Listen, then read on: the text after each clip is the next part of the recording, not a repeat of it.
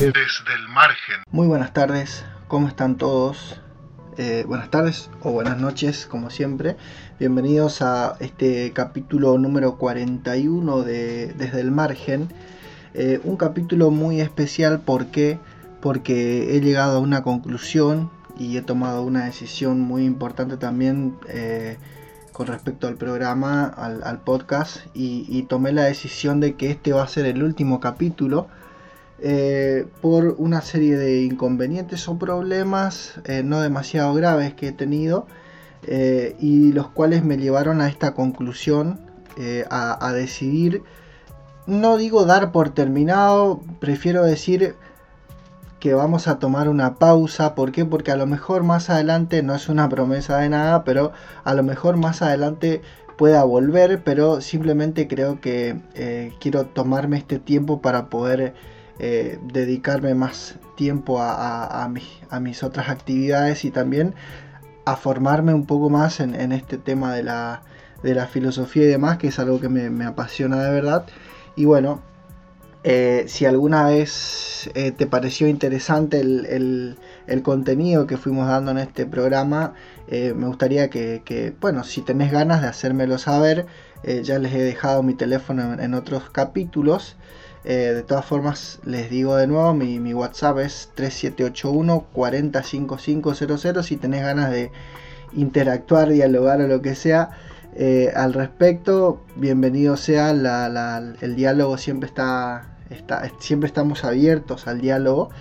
Eh, y bueno, esa fue la decisión que he tomado, pero eh, no quería irme sin eh, darles una, un anuncio o una explicación breve de, qué es lo que pasó y, más o menos por qué, ¿no es cierto? Pero quiero también terminar este, cerrar este, este, este ciclo, ¿no es cierto?, de mi vida y del programa con un, programa muy, un tema, mejor, muy, muy importante para la filosofía, que es la dialéctica.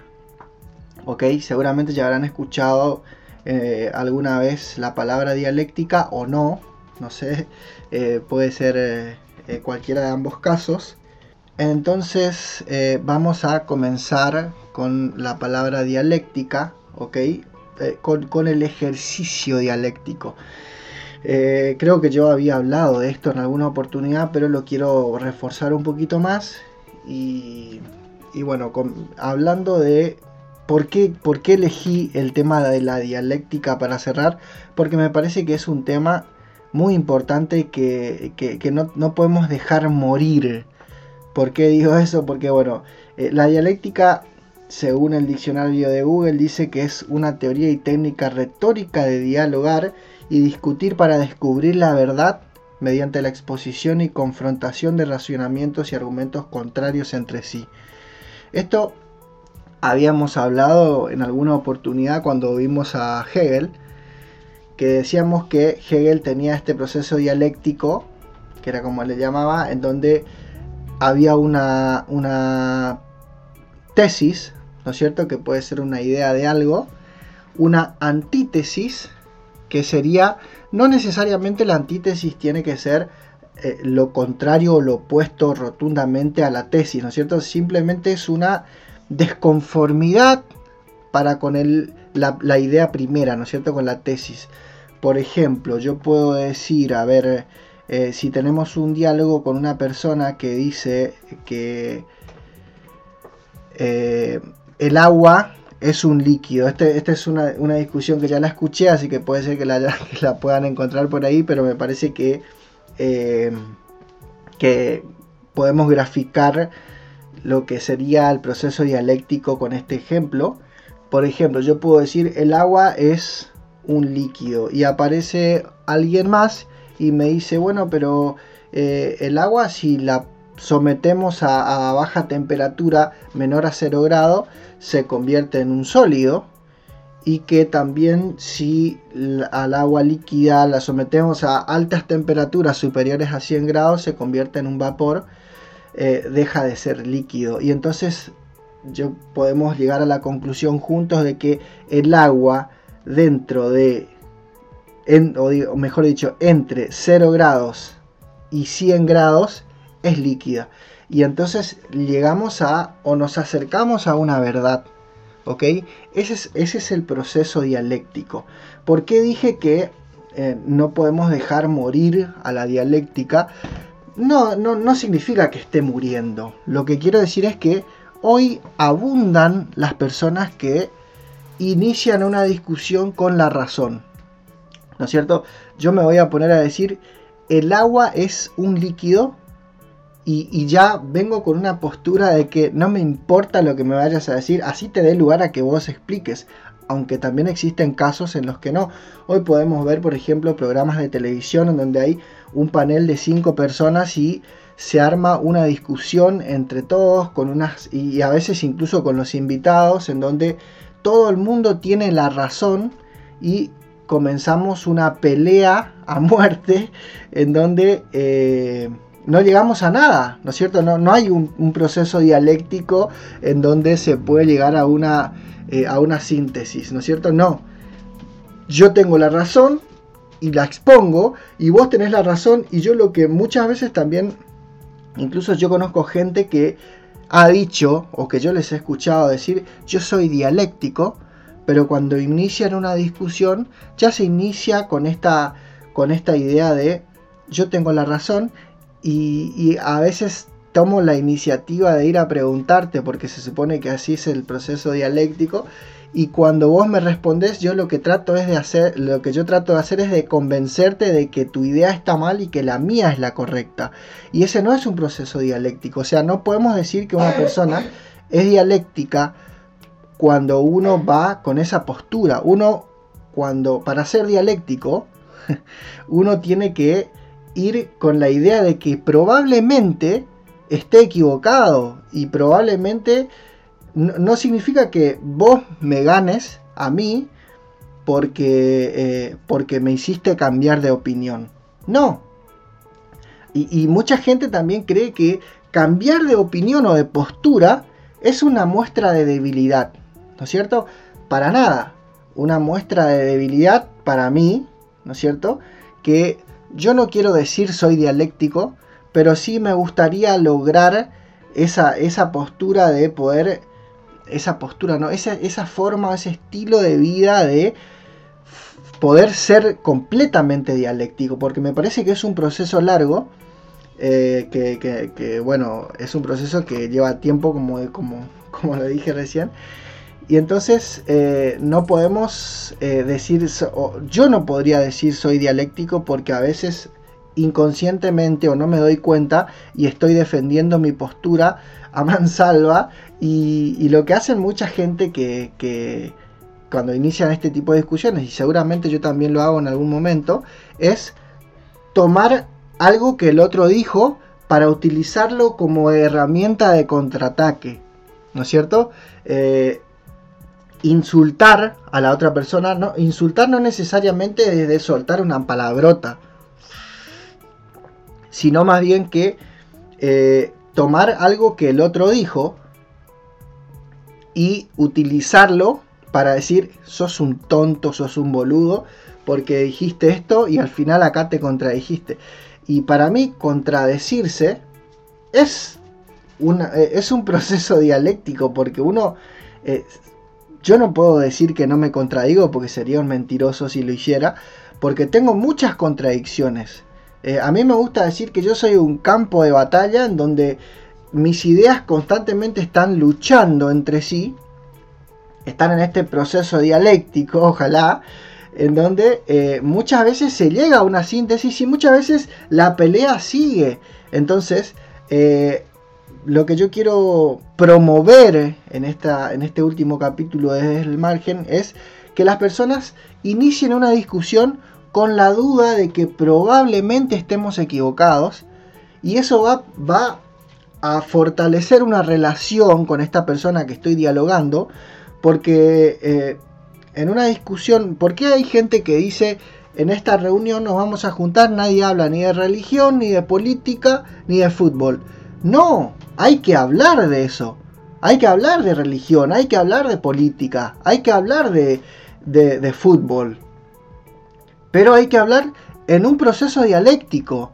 Tenemos que promover que cuando yo diga Dios existe o Dios no existe, tener presente de que quizás esté equivocado y que pueda sentarme a hablar con alguien sin tomarle de tonto y tampoco esperar a, eh, tampoco tomar algo que el otro dice como herramienta para contraatacar e insultar a la otra persona, porque eso lo único que hace es debilita ese diálogo y no se produce ese proceso dialéctico. ¿Por qué no se produce ese proceso dialéctico? Porque a partir de ahí comienzan a tocarse sensibilidades con la otra persona, en donde uno ya comienza a, cuando uno toca la sensibilidad de otra persona, si a mí me tocan una sensibilidad, lo más probable es que yo reaccione de manera violenta, no necesariamente violencia física, aunque puede ser algunos casos, sino también ofenderme, tomármelo personal y comenzar a buscar el modo de vencer a la otra persona porque acaba de insultarme. ¿No es cierto? Entonces, eh, en un proceso dialéctico se necesitan dos partes dispuestas a pasar por ese proceso dialéctico. Dos partes que estén conscientes de que quizás estén equivocadas, en donde podemos decir que se produce un proceso dialéctico por el hecho de que voy, voy a presentar mi síntesis y vos vas a presentar tu antítesis. Y vamos a tratar de, acercarnos a la verdad utilizando las dos, los dos conceptos o las dos verdades. A ver, eh, mucha gente también dice hoy, cuando el otro piensa de manera diferente, tiene su verdad. Sí, esa es tu verdad y mi verdad es esta. No, eso está mal. ¿Por qué está mal? Porque si vos te quedás con tu verdad y yo me quedo con la mía, no logramos nada.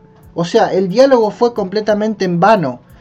Vengo y te digo, Dios existe, y vos me decís, no, Dios no existe. No seas bobo, no seas boludo, ¿cómo vas a pensar eso? Y yo le explico, no, ¿por qué, yo pienso que Dios existe? ¿Cuáles son los fundamentos que, o dónde está fundamentada esta idea que yo tengo? ¿En qué está fundamentada esta idea que yo tengo? Y la otra persona me va a presentar sus fundamentos de por qué cree que Dios no existe, pero a diferencia de que eso sería un proceso dialéctico, pero ¿qué pasa cuando yo comienzo a decir, sos un boludo porque no puedes negar la existencia de Dios. Y el otro dice lo mismo, o quizás de una manera mucho más fuerte, porque se inicia un forcejeo verbal entre las dos personas, en donde eh, esto podemos verlo en cualquier reunión familiar, esto podemos verlo en cualquier cancha de fútbol, esto podemos verlo en cualquier reunión de, de directivos, esto podemos verlo en las redes sociales. Hoy es muy fácil, agarrar Twitter, y pone algo referido a una ideología política. Y vas a tener en los comentarios, obviamente que depende de la cantidad de seguidores que tengas en Twitter, porque si no tenés seguidores nadie va a ver tu, comentario, pero si tenés ganas, busca en Twitter o busca en Instagram o en cualquier red social que quieras, algún comentario, alguna imagen, algo que insinúe algo relacionado a una ideología política y vas a tener en los comentarios un montón de gente insultándose entre sí. Insultándose en serio. Eh, no, no diciendo no estoy de acuerdo con tu idea. O sí, seguramente vas a encontrar a alguien con ese comentario. Pero lo que más abunda en este tipo de, de posteos en cualquier red social son personas insultándose y diciendo que es un estúpido, no ves que le votó a no sé quién, cómo vas a esperar esto de, un peronista, cómo vas a esperar esto de un no sé qué. O sea, no por hablar del peronismo, ojo, eh, lo que estoy diciendo es que, como estoy hablando de una ideología política, se me escapó y mencioné una ideología, pero eh, no estoy diciendo que sea buena o mala, sino que me refiero a que cuando ves algo relacionado a una ideología política o a alguno relacionado a todos estos que, mencioné, que son los, lugares más eh, conflictivos que hay en la sociedad, al menos en la que convivimos hoy, que es eh, eh, la religión, la política, el fútbol, vas a ver que hay un montón de gente insultándose. Y si, y si miramos el fútbol es como muy gracioso porque mucha gente es, bueno, el, fútbol como también las religiones. Mucha gente es del cuadro de fútbol que es porque así eligieron sus padres, como también la religión. También existe gente que eligió su religión, también existe gente que eligió su club de fútbol. Ninguno es mejor que el otro.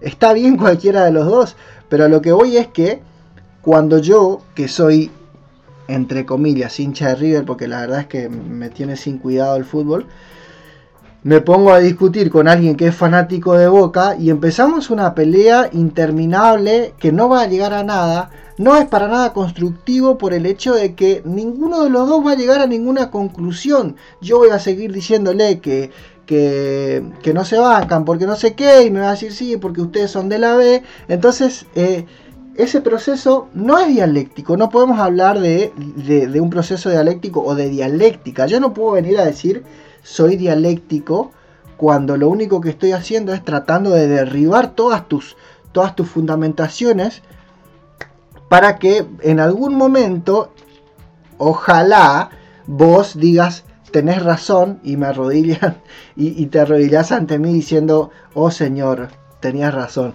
No, no, eso no es dialéctica. ¿ok? El proceso dialéctico se inicia eh, con la idea fija de que probablemente estés equivocado. Y no es que vas a decir, bueno, ahora voy a cambiar de opinión, porque no, no, no funciona así, sino que cuando yo presento mi tesis, y esto es algo fundamental para un proceso dialéctico, y escucho, escucho tu postura, y empiezo a ver cuál es el fundamento de lo que vos me estás diciendo, y juntos tratamos de acercarnos cada uno aportando lo suyo para poder lograr una síntesis en este, en este conflicto. ¿Ok?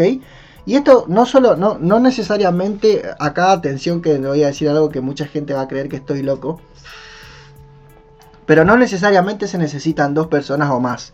A veces uno solo puede hacerlo y es un ejercicio fantástico, es un proceso creativo increíble cuando yo me pongo a cuestionar mi propia postura.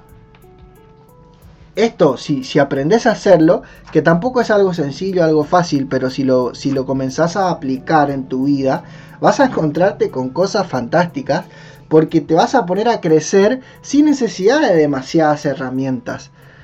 Teniendo en cuenta también de que hoy tenemos acceso a, a muchísimas herramientas que hace tiempo no teníamos, pero si yo me pongo, me presento una, una tesis y solo empiezo a cuestionar esa tesis, o sea, comienzo a mirar, tomo distancia de esa tesis, ¿no es cierto? Acá tengo un micrófono y tomo distancia de este micrófono y comienzo a mirarle desde la izquierda, desde la derecha, desde arriba, desde abajo. ¿Será que esto es un micrófono o puede ser otra cosa? ¿Y qué pasa si yo lo desarmo y ya no es un micrófono? Comienzan a ser repuestos de micrófono. Bueno, entonces comienzo a eh, desafiar mi propia postura y de esa manera intento lograr una síntesis de estas dos posturas. Parece esquizofrenia, lo sé, pero no me refiero a, eh, a, llevarlo al extremo, sino que simplemente aprender a cuestionarse a uno mismo, que esto es algo que lo digo desde el primer día, el 20 de julio del año pasado, cuando eh, tuve el, primer capítulo de, Desde el Margen, tuve una entrevista con, el director de FM Amistad, que es mi padre, Rafael, y tuvimos una charla muy interesante en donde yo dije esto, lo que tenés que aprender a hacer es a cuestionarte a vos mismo, muy fácil es cuestionar la idea de otra persona, pero cuando yo aprendo a cuestionarme a mí mismo, ¿y eso cómo se hace? Con práctica, como cualquier cosa. Entonces, obvio que no es algo sencillo, pero trata de cuestionar tus ideas, trata de mirar tus posturas desde un lugar y desde el otro y comenzá a buscarle fallas. Comenzá a buscarle fallas, entra en conflicto con una idea y ese es el proceso dialéctico.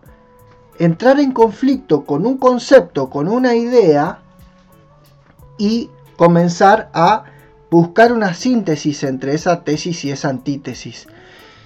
Parece una pavada, parece sencillo, parece una boludez, no lo es, porque uno tiene que estar abierto al diálogo, uno tiene que estar abierto, como dije, a creer que seguramente estoy equivocado, ¿no es cierto? Seguramente estoy equivocado y vos también seguramente estás equivocado. ¿Podemos empezar ahora? Podemos empezar a, dialogar ahora que los dos estamos conscientes de que seguro estamos equivocados ambos y podemos demostrar cuáles son nuestras posturas y construir a partir de eso, de ese proceso dialéctico, construir esa síntesis. Se fortalece una idea, se fortalece un diálogo, se fortalecen amistades, relaciones. Entonces, eh, eso era lo que quería, eh, eso era lo que quería enfocarme, ¿ok? En, este capítulo, eh, en este capítulo casi de despedida, podemos decir, en donde voy a tomarme un tiempo para seguir formándome tanto en filosofía como en otros ámbitos y quizás podría ser, ¿por qué no?, el día de mañana volver a, iniciar este proceso, este, este proyecto, entre comillas, porque lo hago simplemente porque me gusta. Y bueno, eh, espero que te haya gustado, espero que te haya servido. Ojalá busques eh, ser más dialéctico día a día, ¿ok? Y, y no te quedes en, esa, en esas posturas rígidas en donde solamente yo tengo la razón. Iniciamos una discusión a la que no llegamos a nada y decimos, listo, tenés razón, sí, sí, ya tenés razón, bueno, sí. Y terminamos dándonos la razón para no seguir peleando, pero no debería ser una pelea. El proceso dialéctico es fantástico porque se puede construir a partir de eso, se puede lograr una sociedad mucho más fuerte, mucho más interesante, mucho más eh, productiva a nivel social. Así que bueno, eh, con este capítulo, con, este, con esto que acabo de decir, cierro el capítulo, me despido de ustedes hoy eh, en este capítulo 41 y ojalá podamos volver a encontrarnos en algún momento. Eh, seguro vamos a volver a encontrarnos, pero no quiero prometer porque no sé qué puede pasar el día de mañana. Así que bueno, les dejo, les mando un abrazo fuerte, gracias por estar del otro lado todo este tiempo. Espero que les haya gustado.